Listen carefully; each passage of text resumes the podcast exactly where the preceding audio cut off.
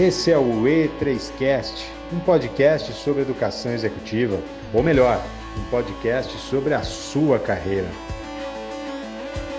Olá pessoal, tudo bem? André Ribeiro, educador executivo e membro da Escola E3, à frente de mais um E3Cast, um podcast objetivo com especialistas de mercado que trazem conteúdos práticos e aplicáveis.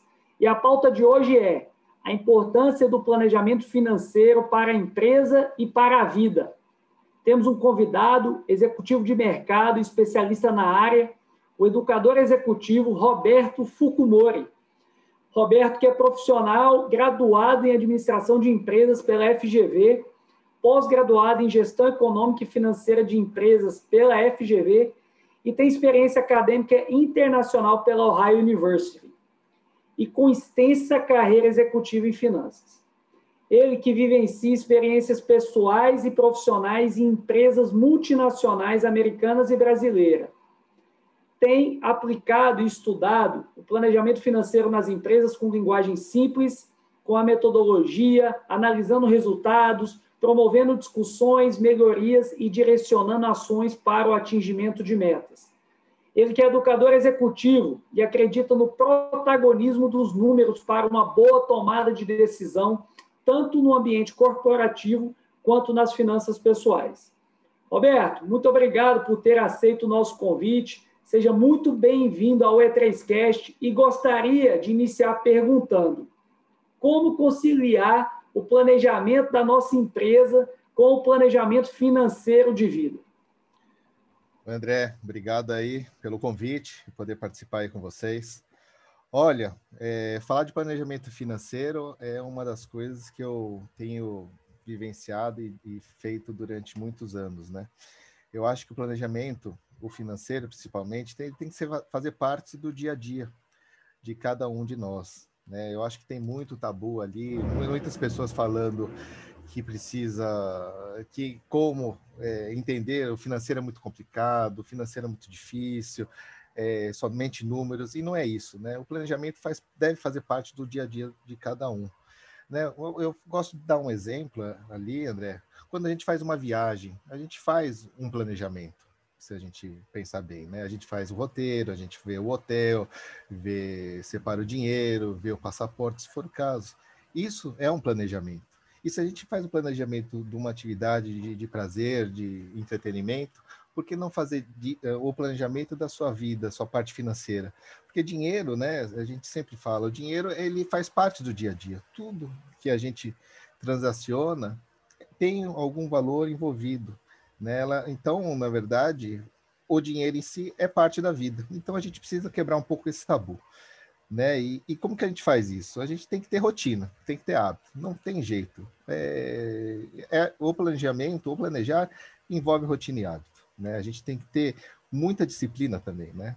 Para poder encarar uma, uma metodologia, né? Conhecer algumas, alguns conceitos básicos de finanças. Acho que a gente tem uma, um gap ali, uma falta de informação por parte da nossa formação é, pessoal de vida com os nossos pais e também é, a nossa educação, que a gente não tem o hábito de ter uma educação financeira, de ter alguns conceitos básicos ali. O que é receita, o que é despesa, o que é custo, o que é lucro, margem. São esse tipo de conceito que a gente tem que ter algum tipo de noção para poder é, poder planejar de uma maneira eficiente, né? Então, assim, de uma maneira básica, a gente tem que ter rotina, hábito, planejamento, conhecimento, organizar e ter sempre finanças como um parceiro, um parceiro de, de, de vida, tanto da parte empresarial, você como empreendedor, ou na parte pessoal ali, que você queira fazer um planejamento de vida, um planejamento de aposentadoria, ou um planejamento de escola para os filhos e assim você vai traçando aquilo que faz mais sentido para você. Isso é o que a gente pode trazer para de, de, de, alerta e de, de, e de informação para vocês aqui. Muito bacana, Roberto. E para que a gente possa direcionar os empreendedores, executivos, empresários que estão nos acompanhando, qual o passo a passo que você utiliza para que esse planejamento seja bem feito e o mais execuível, aquele que de fato você vai conseguir executar e implantar. Muito boa pergunta, André. Olha, eu acho que num primeiro momento a gente tem que conhecer bem o nosso negócio, né? A gente tem que saber o, o que é o nosso negócio, onde ele está estabelecido, como que a gente conduz, quais são os nossos pontos fortes e fracos dentro do, do mercado. Então, o conhecimento do negócio é imprescindível para um bom planejamento. Né? A gente tem que saber é, isso sem dúvida nenhuma. E o que, que eu faço assim? Eu acho que tem que ter, é, no primeiro momento, você tem que traçar metas de curto, médio e longo prazo. Né? Eu tenho uma empresa estabelecida, eu tenho que planejar. O que, que eu vou planejar? Eu tenho que traçar meta. Então, tra trace metas execuíveis, né, como você mesmo mencionou, que façam todo sentido para o seu negócio a curto, médio e longo prazo. Como que a gente trabalha? Como que eu trabalho? Eu tenho uma metodologia, né? Eu tenho um conhecimento. Eu acho que finanças tem que ser um negócio simples, acessível. Não trago nada e não gosto, mesmo trabalhando em empresas que, que finanças seja encarado com, com conceitos difíceis. Eu acho que a gente tem que traduzir uma linguagem simples ali para o no público. Eu acho que finanças, é, algo complicado não, não, ajuda ninguém. E eu, depois de traçar essas metas ali, junto com, com, com a companhia, com a empresa, com o empresário, eu trago essa metodologia e faço um hábito, uma rotina. A gente tem, de novo, né, hábito e rotina. Eu, é, a metodologia traz que você faça tenha uma maneira de ser feito, a melhor maneira a ser seguida, e isso te traz uma análise para você conseguir planejar bem. É, e como fazer para atingir né, esses objetivos, essas metas? Né? Muitas pessoas me perguntam, pô, mas é difícil tal. Então, você precisa ter muito, muito específico, muito específico e bem claro na sua cabeça é qual o prazo, quais os recursos que você precisa, qual o esforço que você vai precisar. É, a meta tem que ser muito clara, né? muito clara. E, e, e para que você consiga sair de um ponto A né, até um ponto B. E esse o caminho que você faz é o caminho do planejamento. Eu para sair do A e o B vou seguir esse planejamento, vou seguir essa direção, essa velocidade, vou seguir esse caminho. E o financeiro vem vem vem por onde? É, o planejamento é um planejamento de todas as áreas que o empresário atua. A área comercial, muito importante, área de marketing, operações, logística. E o financeiro, ele vem trazer um norte. Eu sempre falo que o financeiro é uma bússola, né? Ela traduz todas as ações da companhia, todas as ações planejadas, executadas, e ela vem é, traduzir em números e de uma maneira é, bem explícita ali resultado. O resultado, se você está gerando um lucro, se está dando uma margem, bacana, se a sua receita está adequada àquilo que você tinha planejado, é, se você tem fluxo de caixa suficiente para operar a sua empresa. Então, isso, na verdade, é, finanças serve para orientar e serve para trazer o, o empresário à luz daquilo que é importante para que o seu negócio prospere e que as ações que a gente precise fazer em conjunto com as de, demais outras áreas, né, comercial, por exemplo, tenham um embasamento, tenham um conhecimento, né? Finanças serve para isso, gente. Ela serve para te direcionar junto com as demais áreas. Muito bom, Roberto. E aí vem uma dúvida. Como direcionar e capacitar as nossas equipes para que o departamento financeiro da empresa funcione delegando, mas sem a gente delargar. Famoso delegar, mas não delargar. Muito bom, André. Olha, eu acho que, que, de novo, né, a gente precisa ter essa cultura do, do planejamento financeiro e finanças ali nos conceitos básicos. Então, eu acho que uma capacitação é fundamental para a gente ter um alinhamento ali, para que não se fale grego na hora que a gente estiver discutindo algum tipo de assunto, né? De novo, é, finanças faz parte do, da, da, nossa vida, dinheiro faz parte da nossa vida. Alguns conceitos básicos a gente precisa ter e a gente não precisa ter medo nem vergonha deles. A gente tem que realmente entender ele mais fundo. E eu, eu, eu, pensando um pouco sobre esse assunto, essa sua pergunta, eu pensei assim, nossa, é, qual é a responsabilidade de um líder, né? O líder tem a responsabilidade pela sua equipe, né? Ele, de, ele delega a tarefa, mas nunca a responsabilidade. Então, é, e isso, é, na verdade, funciona numa, numa corporação com os empresários, né? Os empresários delegam é, para sua equipe a, o que precisa ser feito mas ele tem a responsabilidade, então ele também tem a responsabilidade de conduzir financeiramente a companhia, né, o seu, o seu negócio. E o líder também, ele, de uma maneira geral, ele tem que dar o norte, servir como facilitador, né, o, o líder ele tem que o que eu sempre falo no meu dia a dia para os meus liderados, né? Ele tem que abrir o líder tem que abrir porta, ele tem que tirar as pedras pesadas do caminho, ele tem que é, abrir as portas para que os colaboradores venham com novas ideias e ele tem que inspirar as pessoas. Então, o papel do líder é esse, né? Entender o momento de cada, um, da, cada uma das pessoas, momentos, valores dessas pessoas, seus pontos fortes, seus pontos fracos, e eu digo sempre, né, gente, a gente tem que explorar sempre os pontos fortes ali das, das pessoas, né? Eu, eu brinco assim. O pessoal tem, tem, tem muita crença que fala assim: não, você precisa realmente desenvolver aquilo que é fraco em você.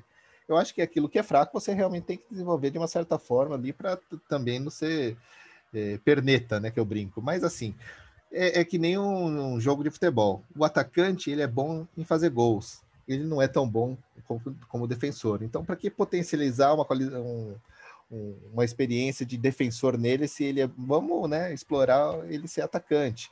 Né? O, o, Messi não sabe chutar com a perna direita, mas ele usa muito bem a esquerda, então vamos utilizar a perna esquerda dele.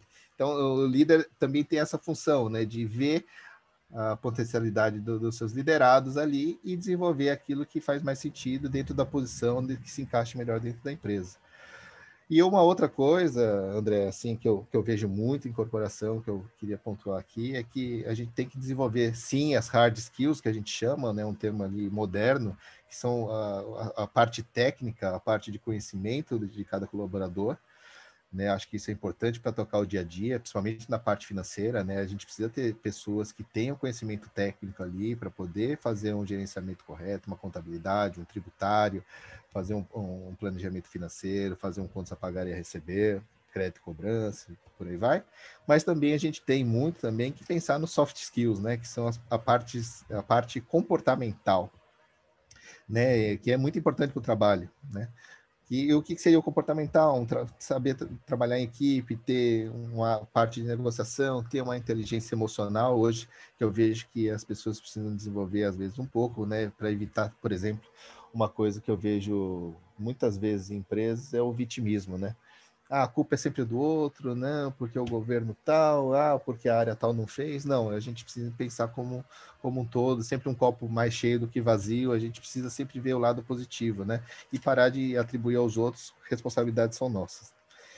É, e cada item, é, e cada um, né, na verdade, tem que saber e, e, definir seu escopo de trabalho, até onde pode ir, ter um ambiente de trabalho que, que promove ideias, é, e dar feedback também acho que é um papel importantíssimo do líder ali, constante, tanto positivo quanto negativo. Eu acho que o feedback ali no dia a dia faz o, as pessoas crescerem ainda mais, né?